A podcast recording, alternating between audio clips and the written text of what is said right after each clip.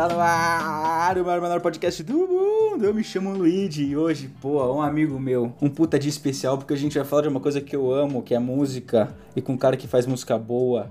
Ele, diretamente da terra dos Lo-Fi Beats, Pecum. E aí? Um cara cara de poucas palavras. E a 50 metros de mim, por último, mas não menos importante, está ele. Bom dia, boa tarde, boa noite, meus queridos e caros ouvintes. Tudo bem com vocês? Poucas palavras e muito beat. É isso. então, Pedrão colocou nós hoje. É, ele veio aqui, ele tá lançando um álbum, cara. Um álbum de, de música. E ele vai falar um pouco pra gente desse álbum aí, de como que é a produção. Falar um pouco das músicas também, pra vocês aí escutarem. Fala um pouco do, do que é o álbum aí, Pedro. Então, pessoal, é o álbum de lo-fi. Né? Muita gente não, não sabe que existe álbum de lo-fi, mas existe. Tem todo um conceito assim por trás. e é basicamente isso. Um álbum de lo-fi vai sair agora sexta-feira, dia 18. Aqui já saiu, aqui já saiu já. É verdade, já saiu. Saiu agora dia 18, sexta-feira. Mas aonde que eu posso escutar o álbum? Tá em todas as plataformas, Spotify, vai estar no YouTube, no Deezer, no SoundCloud. Meu, toda a plataforma, qualquer uma que você usar vai estar lá. Só procurar pelo Pecum. Só procurar pelo Pecum. O nome do álbum é Vinyl Beat 01. Brabo.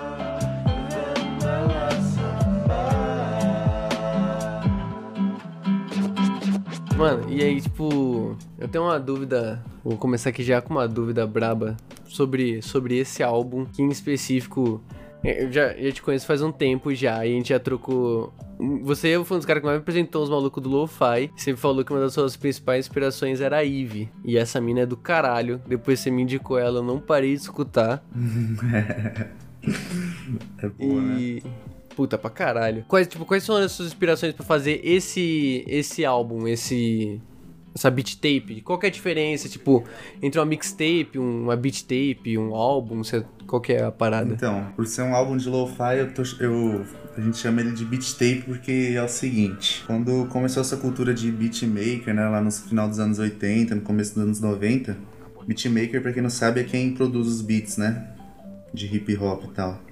Pode crer. Quando começou essa cultura aí do, do beatmaker e tal, os caras gravavam, produziam seus beats e eles gravavam numa fita, né? Fita cassete. Em inglês é tape. Aí era uma fita com vários beats, né, do, do produtor, para ele divulgar seu, seus beats e tal, suas músicas. E aí eles põem o nome de beat tape, né? Seria uma fita cassete com os seus beats. E meu álbum, isso é usado no lo-fi ainda, nos álbuns de lo-fi, porque praticamente é um álbum com vários beats, né, do produtor. É isso que meu álbum é. Dá pra chamar de música instrumental, Pedro? Dá. Sim, tem. Acho que no meu álbum tem duas músicas que tem, tem uma voz aqui ou ali, mas pode chamar de música instrumental também. Mas, tipo assim, qual que é a diferença entre um álbum, uma beat tape e uma mixtape? A mixtape não precisa ser só de beat, né? Uma coletânea, um EP, com várias músicas de, de qualquer Pode gênero, crer. né? E aí o número de músicas influencia também, né? Sim, é um EP, se não me engano, é até quatro músicas, quatro ou cinco. E a partir de quatro ou cinco, não sei ao certo, já vira um álbum. Ah, pode crer. É quatro ou cinco músicas, mas de, de rap, né? De lo-fi. Porque tem álbum de, de jazz que tem duas músicas só de 20 minutos e não é uma mixtape. né? Mas não. Mas... Ah, é, tem essa questão do tempo aí também, né? É, então. Hoje em dia, com as plataformas digital, isso daí, meu, cada plataforma tem uma, uma nomenclatura diferente, assim, sabe? Tipo, no Spotify, até sete músicas ou até 30 minutos pode ser um álbum. Eles chamam de álbum. Só que sim, o meu álbum tem 8 beats, se não me engano, 15 minutos só. E pelo Spotify é considerado um álbum. Mas em algumas outras plataformas é considerado só um EP. Ah, por causa da minutagem. Caralho, que da hora. Não sabia disso não, mano. É. Ô Pedro, e cara, eu vou fazer uma pergunta muito simples de responder, cara. É, como é que você sai do zero até a conclusão final da música? Ah, o processo de criação. É foda. É um bagulho que eu tenho maior curiosidade de saber, mano. Você pode contar ou é segredo de beatmaker? Tipo, vocês não falam, vocês deixam... É segredo. Se for, a mano. gente corta. É. Cada um, cada um tem um, cada um tem o próprio bagulho mentira. ali, tá ligado? É, é, então, cada um tem um jeito, sabe? Eu, Uhum. quando eu tava gravando o álbum, eu não seguia assim uma fórmula, mas agora eu tô, eu tô começando a seguir. Geralmente eu começo sempre ouvindo. Eu tô trabalhando com sample, né, agora. Mas. Uhum. O que, que é um Tem- sample, Pedro? Então, então, deixa eu explicar. Tem dois tipos, né, de, de lo-fi, né? Tem as músicas autorais, né? Que a pessoa cria uma melodia e tal, uma harmonia, faz o beat em cima, aí cria um, um beat de lo-fi autoral, né? A pessoa que criou. Mas tem os que são sampleados, né? Vou explicar esse verbo samplear que acho que fica mais fácil de entender.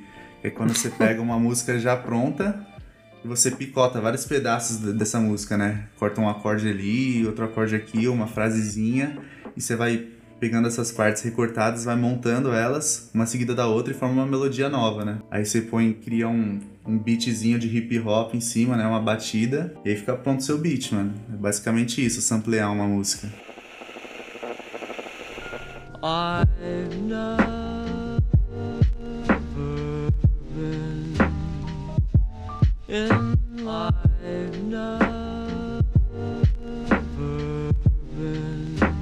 E aí, tipo assim, quando, não, quando você não faz o sample, você faz a melodia do zero. Como é, tipo assim, você, você mesmo toca ou. Porque tem muita gente que faz artificial, tá ligado? Que faz pelo próprio bagulho de o próprio programa de. Qual que é o programa que você usa? Pelo próprio Digital Audio Workstation. Ô louco, ô louco. Pelo programa, né, de produção. Pode crer. Tem vários programas, da mais famoso hoje em dia é o FL Studio, né? Mas eu não uso não. Eu uso o Cakewalk, que é um mais antiguinho, mas foi eu que eu tipo cresci usando ele. Eu trabalhava em estúdio desde os 15 anos, então eu já tenho pô, uma prática nele. Por isso que eu uso ele. Aí voltando à pergunta, né? Vocês perguntaram qual que é o. como que eu sigo para produzir, né? Como eu tô usando bastante sample, eu, eu sempre começo procurando um sample e tal, né? Saio ouvindo por aí no YouTube. Eu busco bastante sample de jazz antigo e tal. É um dos conceitos aí do álbum, né? Vinyl Beat. São músicas da época do vinil e tal. E aí, quando eu acho um sample assim que eu falo, pô, esse, esse aqui vai ficar da hora, hein? Aí eu pego, baixo a música e tal, começo a picotar os pedaços, eu vou já faço o beat mais ou menos em cima, só pra ver como é que ia ficar. E aí eu vou montando assim aos poucos. Você vai montando assim a música e tal, vai botando efeito. É da hora de fazer, eu gosto. Passo o maior tempo fazendo isso. Pode e crer. É basicamente, ah. basicamente essa é a fórmula assim que eu, que eu sigo. Ó, oh, cara, tem uma música sua que é o Beat Receive. E ela tem uma, ela tem uma guitarrinha. Não lembro que momento, mas ela tem uma guitarrinha bem suave. É você que toca essa guitarra?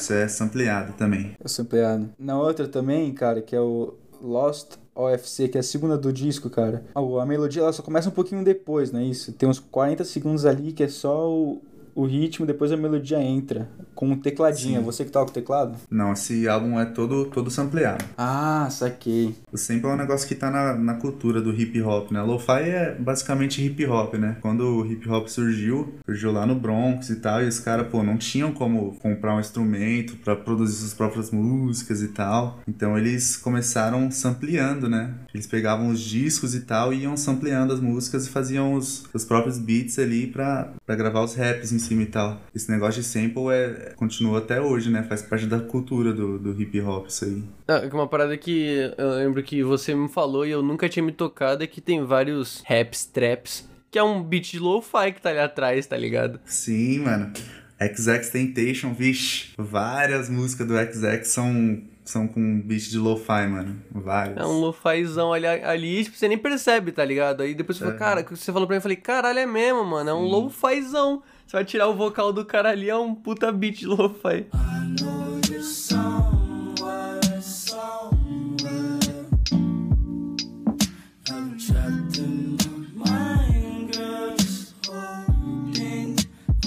Tu deixaria alguém rimar em cima dos teus lo-fi? Com certeza. E se ficar uma merda?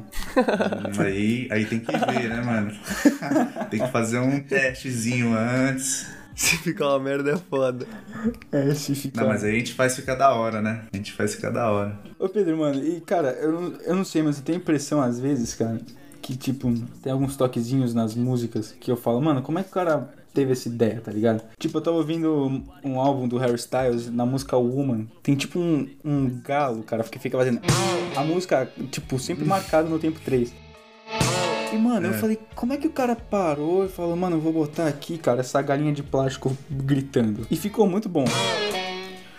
Vocês, tipo, vocês ficam lambendo a música ou vocês. Mano, eu acho que tá faltando alguma coisa. Ou vocês falam, mano, é isso aqui que vou encaixar agora. Mano, Lo-Fi tem esse negócio de adicionar uns sons que não são feitos pra ser usado em música, né? Uhum. Por exemplo, os caras gravam, tipo, batendo a mão na parede, aí vira o barulho de uma caixa. Grava atacando uma moeda no chão, aí vira o chimbal, tá ligado? Uhum. E- Mas tem um outro negócio também. No lo-fi, quando muita gente costuma fazer música sampleada assim também, e às vezes quando você sampleia a música, faz o, a bateria em cima e tal, ela fica, fica com a impressão de que tá faltando alguma coisa ainda, sabe? E é daí Uhum. que vem essas ideias de, de ir adicionando alguns outros elementos pra preencher esse vazio que fica, né? Vixe, aí cada um tem uma ideia aí, né? Vai dar loucura de cada aí um. essa começa porra. essas coisas loucas aí. Mano, é, é verdade, falando nisso agora que você falou desse bagulho, eu vi um cara que ele fez um beat, tipo, literalmente só com. Pegou uma caixa de ovo aí pegava um e estourava na parede. Aí ele pegava um e batia, tá ligado? Ele fez um puta sonzão com É, uma mano. caixa de ovo, mano. É muito louco, né? É, É velho, acho, que- acho foda isso. você pode gravar. Você pode gravar qualquer coisa, qualquer barulho, e você consegue transformar ele inteiro, mano, no, no computador, equalizar e tal, mudar o tom. Muito louco isso daí. E aí encaixa bonitinho ali no que, que você precisava e você vai ver. É uma parada mó nada a ver. Mas, ô, ô Pedro, cara, falando mais, mais sobre música, né? Como é que você começou a, a se interessar por música e descobrir que você Por queria. música. É, por música. Aí a história é velha, hein? Pô, quando eu era pequeno, meus pais sempre ouviram bastante, né? Meu pai e minha mãe e tal, sempre ouviram bastante música. Meu pai tinha um, tinha um Escort, né? Um carro velhinho, tinha um toca-fita. A gente tinha um monte de fita e tal, a gente toda vez que saía ia ouvindo música. E aí, eu- mas acho que o que foi o pontapé, assim, pra eu curtir foi que a gente tinha uma fita do, do Metallica, né? E eu tinha um primo que ele tinha uma banda cover de Metallica, né? Aí eu ouvi a primeira vez a fita, achei mó da hora e tal, o som. E esse primo meu, ele é lá de São João, né? Lá de Minas. E aí quando eu cheguei lá, eu vi que ele tinha banda e tal, que ele tocava. Nossa, já, eu já achei muito louco, né? Queria tocar todas as guitarras dele, não sabia tocar nada, né? Mas aí queria sair tocando guitarra, não sei o que. Vixe, aí foi daí pra frente. Comecei no, no rock, né? Pela influência dele, do meu pai, do, do meu irmão. Aí quando eu tinha uns, uns 12, 13 anos, meus pais compraram um violão pra mim. Aí foi daí pra frente. Aí não larguei mais, né? Não parei. Você falou que quando você tinha 15 anos você trampava em estúdio, mano. Eu comecei a tocar e tal quando eu tinha uns 12, 13 anos. Meus pais, eles frequentavam uma casa de cultura aqui perto da minha casa. E es- nessa casa tinha uns shows e tinha um estúdio lá, né? Tipo um barzinho. Tinha uns shows lá toda sexta-noite, sábado, domingo. E em cima desse, desse barzinho aí tinha um, um estúdio. E aí, bem na época que os meus pais frequentavam lá, tinha um cara que trabalhava lá como técnico de som e ele teve que sair, né? Então o dono tava procurando alguém novo pra trabalhar lá. Não precisava ter muita experiência e tal, que aprendia tudo lá na hora. Aí meus pais me, me indicaram e eu fui. Botei Nossa, a cara é lá. louco. é, Da hora. aprendi. Eu comecei trabalhando como técnico de som, né, lá. Aí toda sexta-feira à noite tinha show e tal, montava palco, ficava fazendo equalização de, de instrumento, regulando o som. Aí ficava organizando durante o show também, pra não deixar um instrumento muito alto, outro muito baixo, microfonia e tal. Mexia na luz, era da hora. Ixi, aí eu aprendi um monte de coisa aí nesse lugar. Pode Aí crer. tinha um estúdio e tal, e conforme eu fui evoluindo e tal, ganhando confiança lá, o dono me deu a oportunidade de, de trabalhar no estúdio com ele, né? Aí eu comecei a estudar, fiz uns cursos e tal de produção, de gravação, e de vez em quando eu fazia gravação com ele lá. Fazia gravação no estúdio, fazia gravação de show ao vivo, era da hora. E foi aí que eu comecei a entrar nesse mundo aí da produção. E quando é que você decidiu que, mano, era lo-fi a parada? Que não era, sei lá, trap, que não era rap. é, é a lo-fi Então. que eu quero fazer aqui, mano. Então, é, eu trabalhava e tal nessa casa aí. E aí, conforme eu fui trabalhando, eu fui juntando dinheiro, comecei a comprar meus equipamentos e tal, né? Como eu já tocava, já produzia, falei, ah, vou produzir uns negócios pra mim, né? Que eu curto. E. Só que como eu trabalhava, estudava, desde a época da escola, eu nunca tinha tempo, né? Pra, pra parar e me dedicar assim ao negócio. Pode então crer. fui seguir assim, saí da escola. Na hora, na hora que eu saí da escola, já comecei a faculdade direto, não parei de trabalhar. Eu nunca tive tempo assim, né, pra eu me dedicar ao negócio. Aí esse ano agora, em março, né, em abril, começou a pandemia, eu tive que parar de trabalhar e fiquei tem um tempo em casa, né, um mês, dois meses quase. E aí eu falei, pô, é agora, né, que eu vou começar. Já tem o negócio, o equipamento aí há mó tempão parado. Eu nunca tenho tempo de usar, eu vou aproveitar, né? Muito foda. E um bagulho que. que eu, tipo, aprendi com você também, que você me falou, que a galera. Que vocês, tipo, vocês do Lo-Fi, como. ah, o pessoal ainda, como você falou, um bagulho meio underground, a galera não vai atrás, tipo assim, de artista, de lo-fi e tal, que é difícil. É, tem as paradas playlists, né, mano? Eu achei super interessante negócio. Falou que, tipo, que existem as playlists famosas e que o pessoal, tipo, tenta ingressar. E aí, tipo, você criou uma, né? E ficou famosa aqui no, no BR, não ficou, não? Ah, famosa não, né? Ela tá crescendo e tal. Tá me ajudando a É, ganhar já uns tá- plays. É que já tá esse- grandinha, que já. Esse negócio do a mercado digital, musical agora, né? Você vai ganhar dinheiro conforme os plays você vai tendo, né? Quanto mais plays dinheiro, você mano? tiver, dá, mano. Se você souber posicionar a música certinha, dá. Tipo assim, Ixi, quantos cara tá mais- rico. quantos mais. Quantos mais plays você vai tendo, mais dinheiro você vai ganhando, né? E mais reconhecimento e tal. Por isso a música vai estar em mais lugares. Funciona mais ou menos assim. Tipo, principalmente no lo-fi, né? Eu digo isso. No- nos outros nichos eu não, não posso falar com Não certeza, mas no lo-fi é certeza que funciona assim. Quando você vai ouvir lo-fi, meu, você, Luigi, pessoal que tá ouvindo aí, o que, que Hum. você pesquisa, mano, quando você vai ouvir lo-fi? Lo-fi Beat Jazz. Daí tem aquelas playlists de duas horas. É isso, aí você abre uma playlist, põe lá no qualquer música lá, ou põe no aleatório, né, e deixa tocando. Uhum. Não é isso? Sem dúvida. Então, esse negócio de playlist é o que faz sua música ser ouvida, né, no lo-fi. Quanto mais playlist você tiver, mais, mais vezes sua música vai ser ouvida, mais gente vai ouvir sua música, mais dinheiro você vai ganhar, mais chance vai ter de do pessoal curtir sua música e ir atrás de, do seu perfil pra ouvir suas músicas e tal. Então tem esse. Hoje em dia tem essa cultura aí de querer enfiar sua música em tudo quanto é playlist, né, mano? Quanto mais playlist tiver, mais sua música vai ser ouvida, aí você vai ganhar dinheiro. Então. Ô Pedro, Hum. vou te fazer uma pergunta agora, cara. Você não acha que o lo-fi sofre de um problema de que a sua música ela é ouvida, mas ela não é escutada? Com Fez certeza. sentido a pergunta? Sim, sim. Ela é ouvida, mas só por, só por ouvir, né? Só por ter um sonzinho ali tocando, você diz. Uhum. Isso, é isso mesmo. Você não acha que isso é um problema pra divulgação não só do artista, mas da criação de uma personalidade da música?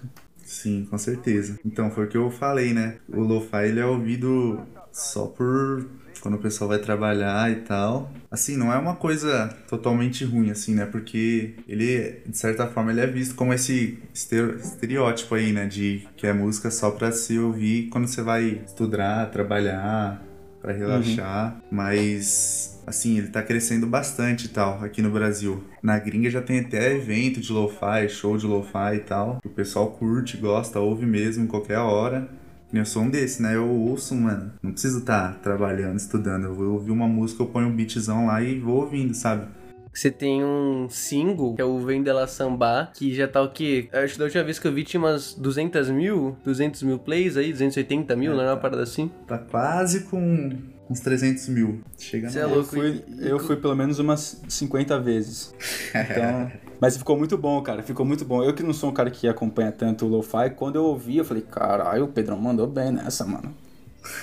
Valeu, mano. E aí, tipo, é um singlezão que você fez bem à parte, tipo, meio que nada a ver com o que você tinha feito antes, né? E, aí, como é que foi essa parada aí? Tipo, o que, que você decidiu fazer? Eu falei, mano, é, vou fazer aqui um sonzão de samba e vai irritar. Então, foi nessa fase aí que eu tava começando a estudar ainda e tal, esse universo aí do lo-fi. Quando eu comecei, eu gravava várias versões cover, né? Se você for olhar- aí na internet, no Spotify, as músicas que eu tenho mais antigas são tudo versão cover, né? Sim. Aí eu comecei a estudar e tal, e vi que, pô, não era só, só cover e tal que tinha. A gente tá acostumado a ouvir, tipo, Lo-Fi Tim Maia, Lo-Fi Brasil, Sim. umas músicas brasileiras e tal, né? Mas a gente não, não sabe que tem, tipo, quando a gente ouve só assim por, por ouvir e tal, a gente não sabe que tem, pô, produtores, artistas aí que, que fazem suas próprias músicas e tal. E aí foi quando eu descobri isso aí. Falei, pô, vou, vou compor uma música aqui, vou fazer uma música própria minha, né? Você sampleou alguma coisa ou essa aí tudo sample também? Não, essa eu compus mesmo. Do zero? Eu gra gravei tudo, violão, voz. Você é louco.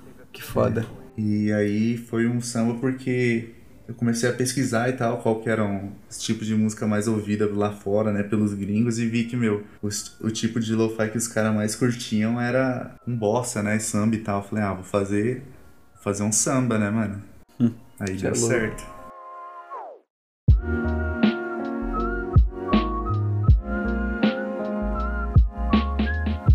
Ah, mano, é isso. Lionel Beach 01 aí. Quem quiser ouvir, tá no Spotify, é só pesquisar P-Cun, P-E-C-U-N. Tá no Spotify, YouTube, meu Deezer, SoundCloud, qualquer lugar aí. Segue o mano Pecun na Instagram também, que lá ele posta. Vai estar tá aí na descrição. Tá é... Lufazão brabo aí. Apoiem os artistas que estão começando. Estamos aqui entrevistando um dos mais brabos do Lo-Fi BR. Tem um bagulho pra falar. O som do álbum dele muito foda. Principalmente a música Never, que é com o sample do Chet Baker.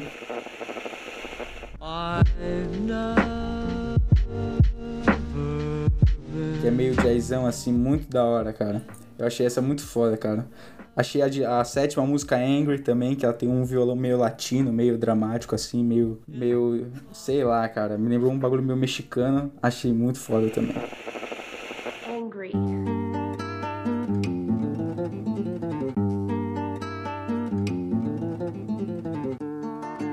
Do Paulinho da Viola essa música aí, mano. Ah, é? A Angry? É. Caralho. Muito Eu pago um pau pra Believe e pra Gloom porque beat de lo-fi é com esse bagulhinho asiático eu acho do caralho. Essa flautinha. a flautinha é foda. Mas você é louco, escutem esse álbum que tá do caralho. Tá do caralho. Isso, então segue a gente nas nossas redes sociais, no Instagram, no Twitter. Vai estar tudo aqui na descrição. Perfil do Pedro também, caso vocês queiram ver mais sobre ele. É isso aí. Todo mundo já dos recadinhos finais. Um grande aí, beijo. Pessoal, pela honra Oh. de estar aí no É Isso Podcast. Valeu pelo convite Pô. aí. A gente que agradece. Você é louco. Valeu então, hein, rapaziada. Até a próxima. Valeu.